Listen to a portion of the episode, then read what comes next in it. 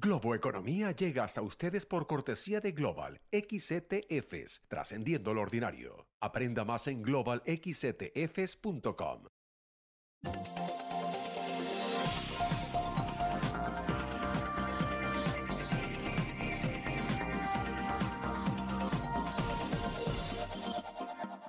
Hola, ¿qué tal? ¿Cómo están? Soy José Antonio Montenegro y esto es Globo Economía, hoy dedicando todo nuestro tiempo a reflexionar sobre la potencial mayor integración económica de las Américas.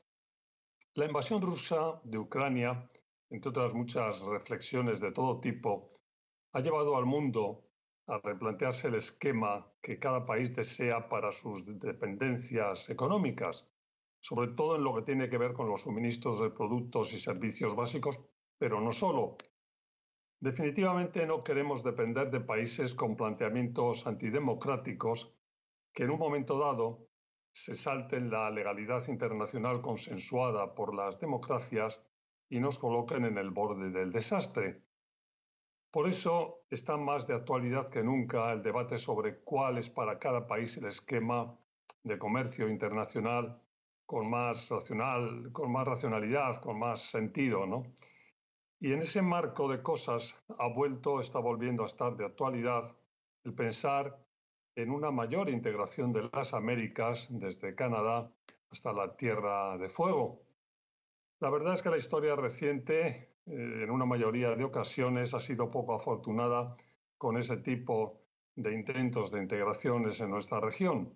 Pero quizás, quizás estemos en el comienzo de una era distinta seguramente es una buena oportunidad para plantearnos complementariedades económicas entre países y potenciales nuevas colaboraciones. El ejemplo de la vieja Europa y su actual Unión Europea, nacida en el marco de un conflicto de siglos y solidificada luego desde los planteamientos económicos del llamado mercado común europeo, está en el foco de políticos y de estudiosos que ven con buenos ojos algo parecido para nuestra región. Acercamiento pragmático o quizás solo una fantasía, el tiempo lo dirá. Pero nosotros hacemos una pausa y entramos con más profundidad en el tema con la ayuda de mi invitado hoy, José González, socio director de GCG Advisors. Enseguida, aquí en Globo Economía.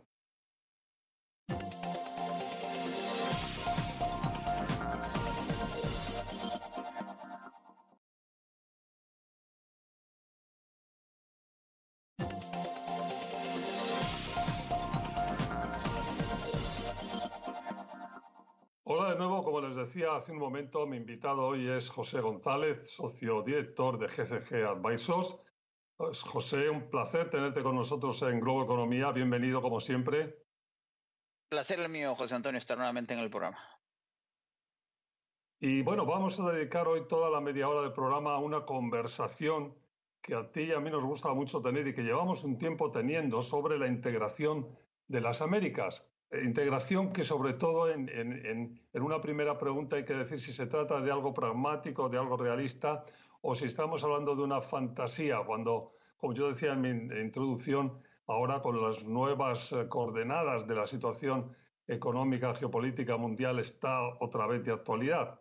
Es correcto. Hace un siglo, en 1922, habría sido una gran fantasía pensar que la Unión Europea podría existir y sin embargo hoy existe y lo que se discute es que si bien durante la pandemia se hablaba de que la Unión Europea podría haberse roto y luego de la invasión rusa en Ucrania lo mismo, es más bien todo lo contrario, José Antonio.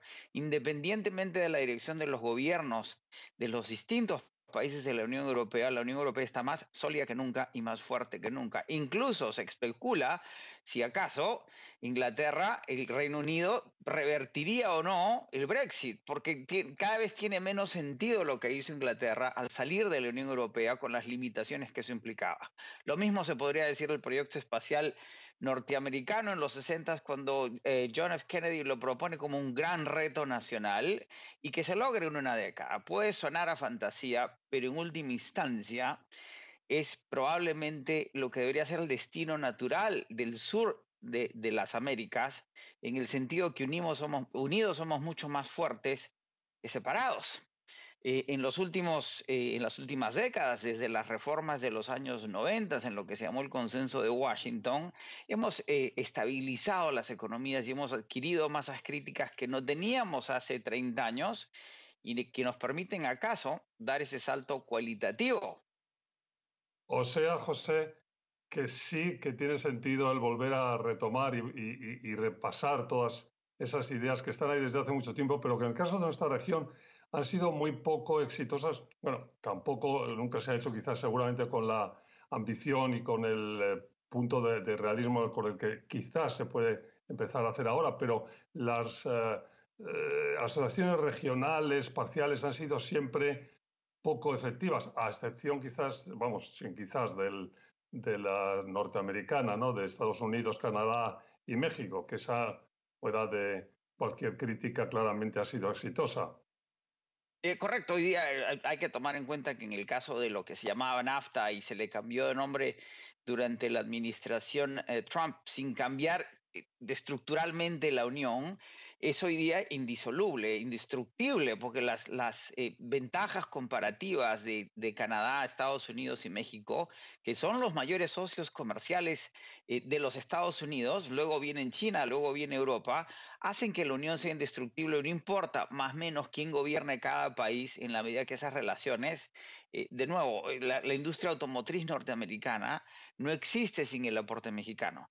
Eh, las relaciones con Canadá en, términos energéticos y de, industrias estratégicas tampoco existen sin esa relación.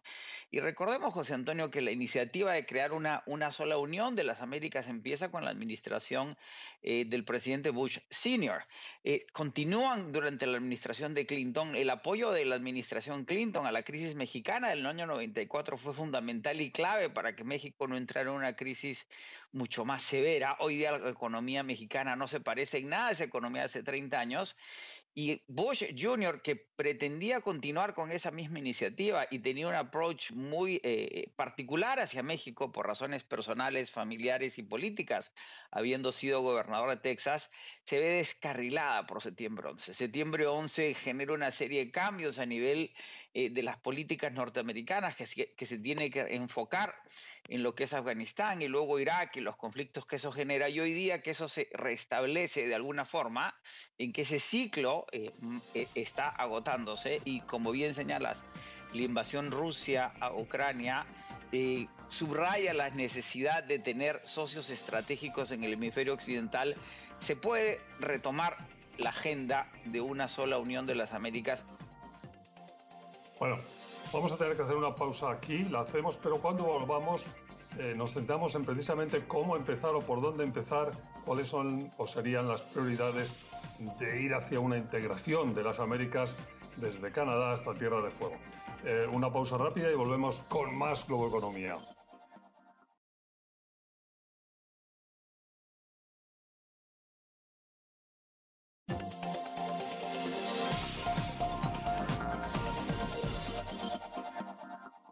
Hola de nuevo, estamos de vuelta a Globoeconomía, la integración de las Américas. En este bloque hemos titulado Empezar desde una base económica. Bueno, José, eso es lo que habría que hacer, ¿no? Empezar desde abajo en el tema económico, ¿no? Sin duda, suele ser la, parte más natural en el sentido eh, que, los, principios por los cuales se estableció eh, la Unión Europea eran que en la medida que hubiera intercambios comerciales iban a disminuir los conflictos eh, bélicos que en el caso de Europa, como bien señalabas, demoraron siglos. Y por otro lado, los, los viajes de Marco Polo y de Colón tenían que ver precisamente con crear nuevas rutas comerciales por aquello que Europa demandaba y no podía producir. Sucede lo mismo en el caso latinoamericano. Eh, habiendo eh, prosperado, hemos sido capaces en América Latina en los últimos años de crecer y prosperar. Eh, una economía como la peruana, por ejemplo, que era una economía de 26 mil millones de dólares en los, a fines de los 80, hoy es una economía de 270 mil millones de dólares. Brasil es una economía de un trillón de dólares, billón de los nuestros. Eh, del tamaño de Rusia. Ya tenemos masas críticas multilatinas, compañías que operan en toda la región y globalmente, en donde el intercambio empieza a tener sentido. Las clases medias se expanden, somos cada vez más urbanos, las necesidades empiezan a ser más sofisticadas. Habiendo creado esa base eh, de crecimiento y prosperidad, eh, para dar el salto al desarrollo tenemos que crear productividad, reducir la corrupción, reducir la informalidad, reducir los niveles de pobreza, mejorar la distribución del ingreso y la riqueza, que es lo que nos va a permitir dar ese salto y eso demanda de integración. Preciso recordar José Antonio, que el crecimiento es económico, el progreso es financiero, es decir, cuando tenemos excedentes y los reinvertimos en mejorar, ambos son materiales. El desarrollo es humano, el desarrollo implica inversión en qué? En infraestructura, en educación y en salud. El desarrollo no es necesariamente material, ergo, para dar ese paso y ser significativos, para tener economías de escala, como ha sucedido en Europa necesitamos esa integración y tenemos los bloques como un Lego para hacerlo, porque se crearon tres bloques importantes en el sur de América Latina, que son la CAN, la Comunidad Andina de Naciones, la primera en ser fundada, con grandes eh, problemas por la filosofía en que se creó en los, en los 70 eh, tenemos el CARICOM en el Caribe y Mercosur en el sur. En la medida que se modernicen esas estructuras y se estructuren y se articulen con NAFTA en el norte, podría llegarse a esa integración.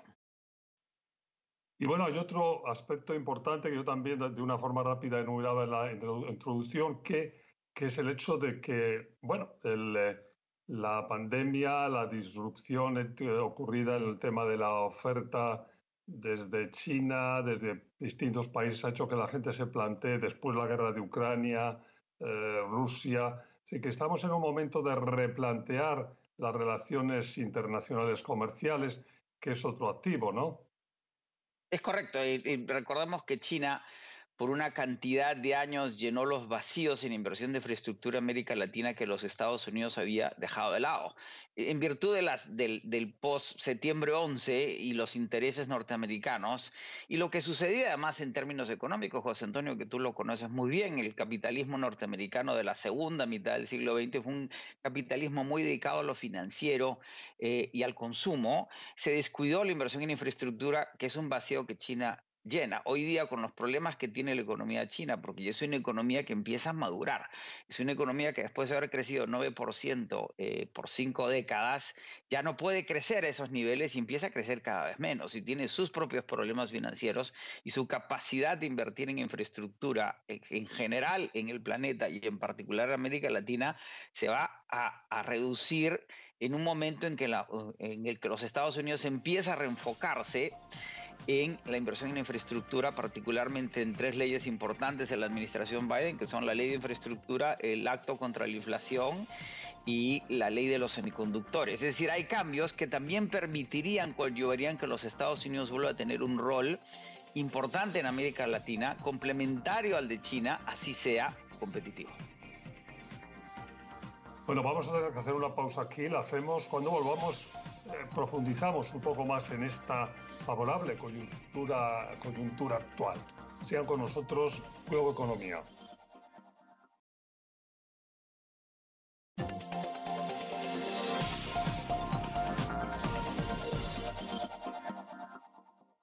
Hola de nuevo, Globo Economía, Integración de las Américas. Hoy con José González, socio director de GCG Advisors. Estamos intentando retomar una conversación que ya hemos tenido en alguna ocasión sobre, bueno, qué tan posible, probable puede ser el ir a una integración de las Américas ambiciosa, desde Canadá hasta Tierra de Fuego, eh, basada en temas económicos, pero no solo, resolviendo también temas sociales, políticos, de vecindad, de todo tipo.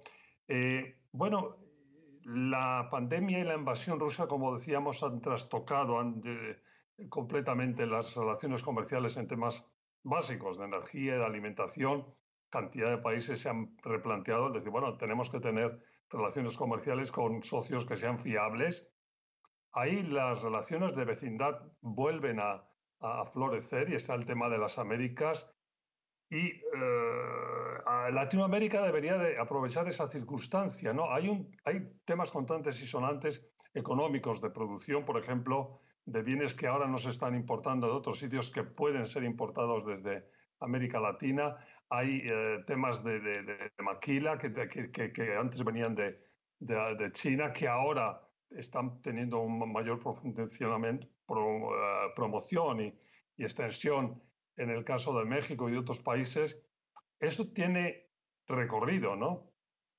Es correcto, José Antonio. McKinsey sacó un reporte eh, hace unas semanas, casi a fines del año, donde habla que estamos entrando en una nueva era de las dinámicas económicas globales. Argumentan que la era del mercado se ha agotado y entramos en una nueva era, no que vamos a volver a estatismo, sino que se va, va evolucionando la manera en que se maneja la economía y las relaciones internacionales vinculadas a ellas y habla que las crisis desde 1984, 1994, eh, perdón, del efecto tequila y la crisis hipotecaria del 2008-2009 fueron crisis de demanda y que estamos viviendo una crisis de oferta porque hemos dejado de invertir por las últimas cuatro décadas en infraestructura.